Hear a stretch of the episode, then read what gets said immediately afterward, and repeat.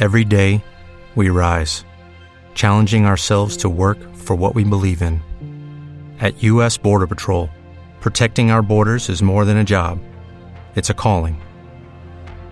Agents answer the call, working together to keep our country and communities safe. If you are ready for a new mission, join U.S. Border Patrol and go beyond. Learn more at cbp.gov/careers. Señor esté con ustedes.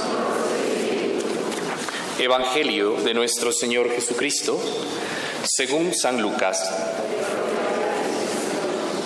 Transcurrido el tiempo de la purificación de María según la ley de Moisés, ella y José llevaron al niño a Jerusalén para presentarlo al Señor, de acuerdo con lo escrito en la ley. Todo primogénito varón será consagrado al Señor, y también para ofrecer, como dice la ley, un par de tórtolas o dos pichones. Vivía en Jerusalén un hombre llamado Simeón, varón justo y temeroso de Dios, que aguardaba el consuelo de Israel. En él moraba el Espíritu Santo, el cual le había revelado que no moriría sin haber visto antes al Mesías del Señor. Movido por el Espíritu, fue al templo y cuando José y María entraban con el niño Jesús para cumplir con lo prescrito por la ley, Simeón lo tomó en brazos y bendijo a Dios diciendo, Señor, ya puedes dejar morir en paz a tu siervo según lo que me habías prometido, porque mis ojos han visto a tu Salvador, al que has preparado para bien de todos los pueblos, luz para alumbrar a las naciones y gloria de tu pueblo, Israel.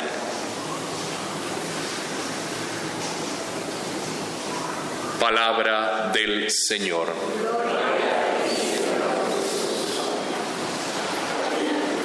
El Espíritu Santo de Dios nos ilumine con su luz para hacer vida a las enseñanzas que su palabra nos trae en este día. Ave María Purísima.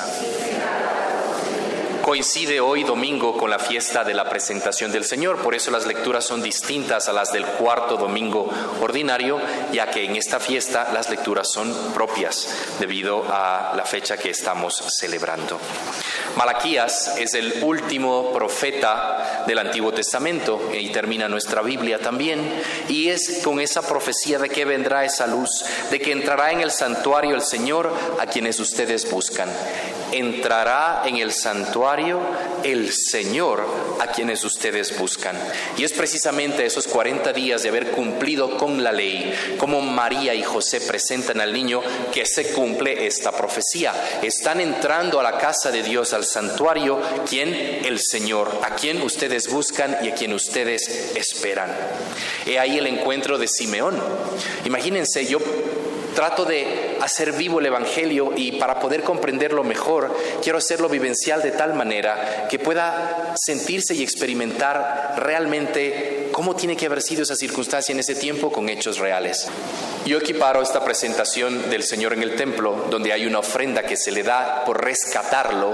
Nosotros somos rescatados, usando el término del Antiguo Testamento, al ser bautizados, porque se nos borra el pecado original y pasamos a ser parte del pueblo de Dios, hijos de Dios en Cristo Jesús. Por eso, para mí, yo digo, esta presentación equivale a el bautismo de cada uno de nosotros. Padres y padrinos se prepararon, van al templo y lo presentan al Señor a través del sacerdote. Hay el diálogo, la lectura, la meditación y lo llevamos a la fuente bautismal y Jesús lo bautiza en el nombre del Padre y del Hijo y del Espíritu Santo, cumpliendo así y pasa a ser entonces hijo de Dios, dejando de ser criatura. Ahora, si pensamos en un evento como un bautismo, seguro que tenemos después una recepción, un, compartir, un ágape, un reunida, por lo más pequeño y simple que pueda ser. Padres y padrinos a la casa, tomarse un café o merendar, por lo mínimo.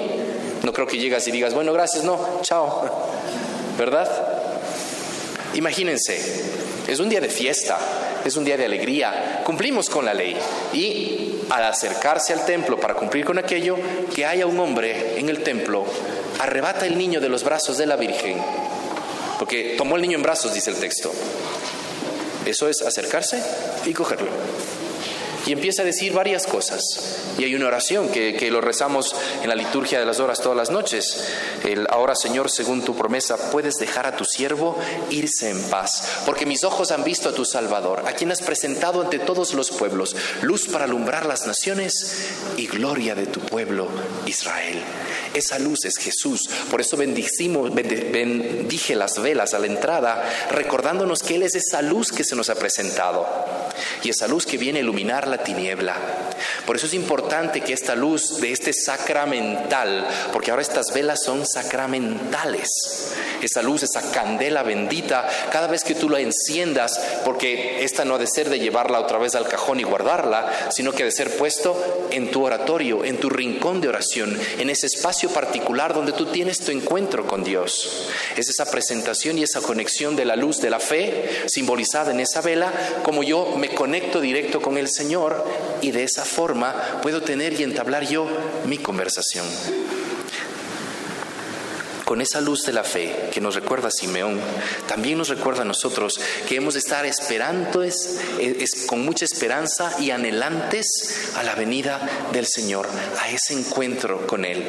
Simeón día y noche en el templo, Ana también día y noche en el templo, pidiéndole al Señor, sirviendo a la casa de Dios. Quiero conocer la salvación, quiero saber quién es tu Salvador. No permitas que yo muera sin haberlo visto. Impulsado por el Espíritu, nos narra el texto, se encuentra con Jesús y pensemos en María, con su alegría y gozo, su vida, la, la sorpresa grande que se lleva. El niño es arrebatado de sus brazos y le dice que este niño va a ser signo de contradicción para muchos y a ti una espada te atravesará el alma. ¿Qué noticia quieres recibir en un bautismo? ¿Qué alegría, qué felicitación, qué gozo en una presentación? Pero los planes de Dios son distintos. Y es por eso que necesitamos la luz de la fe para tratar de comprender, entrando en la lógica de Dios, qué es lo que Él quiere de nosotros. Por eso es importante fortalecer, robustecer la fe. Esta semana para mí, perdón que lo sea, quizás estoy siendo un poco infidente, pero eh, ha sido muy fuerte y muy dura para mí en la consejería, porque hay una gran falta de fe. Y para eso tienen que venir, para eso estoy. Pero es una realidad, la falta de fe, la crisis de fe que está existiendo en nosotros, en nuestros hogares, en los chicos, en los medianos, en los adultos. La pregunta es, ¿por qué, Señor? ¿Qué falta? Y una de las respuestas es precisamente porque olvidamos el uso de los sacramentales. Olvidamos y nos dejamos llevar de tanta cosa que nos bombardea para que muy sutilmente descuidemos todos los auxilios divinos y que la Iglesia nos ha dado para poder profundizar en la fe, objetos de piedad y devoción ya se volvieron de moda, ya que el rosario se ponga, que la medalla por aquí, que colgamos por acá, y pierde el sentido real de ello. Por eso, si yo he visto ese crucifijo, si yo he visto esa medalla de San Benito, y déjenme decirles que funciona tengo esa protección y ese auxilio espiritual que me libra de todo mal, el rezo del rosario, la medalla milagrosa, la práctica del rosario como un escudo y protección contra la maldad y acechanza del enemigo, beber el agua bendita como agua de fuente. Todos esos auxilios, el, eh, el escapulario, la misma vela que se entiende que ahora la voy a llevar y cuando yo haga mi oración en la noche, la enciendo para conectarme con el Señor. El misal de la palabra de Dios para que si no pude ir a misa, puedo leerlo durante la semana o una noche para tener un encuentro con el Señor. Así es como se alimenta la fe y cual semilla de mostaza que veíamos la semana pasada en las misas diarias, esa fe, ese Dios va incrementando en nosotros y va produciendo en mi interior desde lo profundo una vida de oración, una vida de compasión, que realmente no nos damos cuenta cuándo, cómo, pero eso pagano y mundano que nos gustaba ya deja de gustarnos. Tal o cual cosa que no estaba bien a los ojos de Dios y sin que nadie nos diga, como que ya empezamos a tener un, un segundo pensamiento acerca de eso. Y es Dios obrando en cada uno de nosotros, porque Él que es la luz ha venido a iluminar las tinieblas. Y le hemos de pedir, Señor, ilumina las tinieblas de mi corazón, porque yo quiero que tú entres, así como entraste al santuario, que entres en este santuario que soy yo, porque he sido bautizado en tu gracia, en tu amor, en tu paz, en tu perdón, en tu bendición. Somos templo del Espíritu Santo, somos trinitarios, la Trinidad misma mora en nosotros y no se escapa, se sale o se va. Al contrario, por el pecado que cometemos, lo que hacemos es amordazarle, callarle, atarle, entristecerla y no permitimos que su gracia fluya. Por eso es importante, además de los sacramentales, el uso de sacramentos. El sacramento de la reconciliación cuando tengo pecados mortales. El sacramento de la comunión para robustecer mi alma que está sedienta de Dios.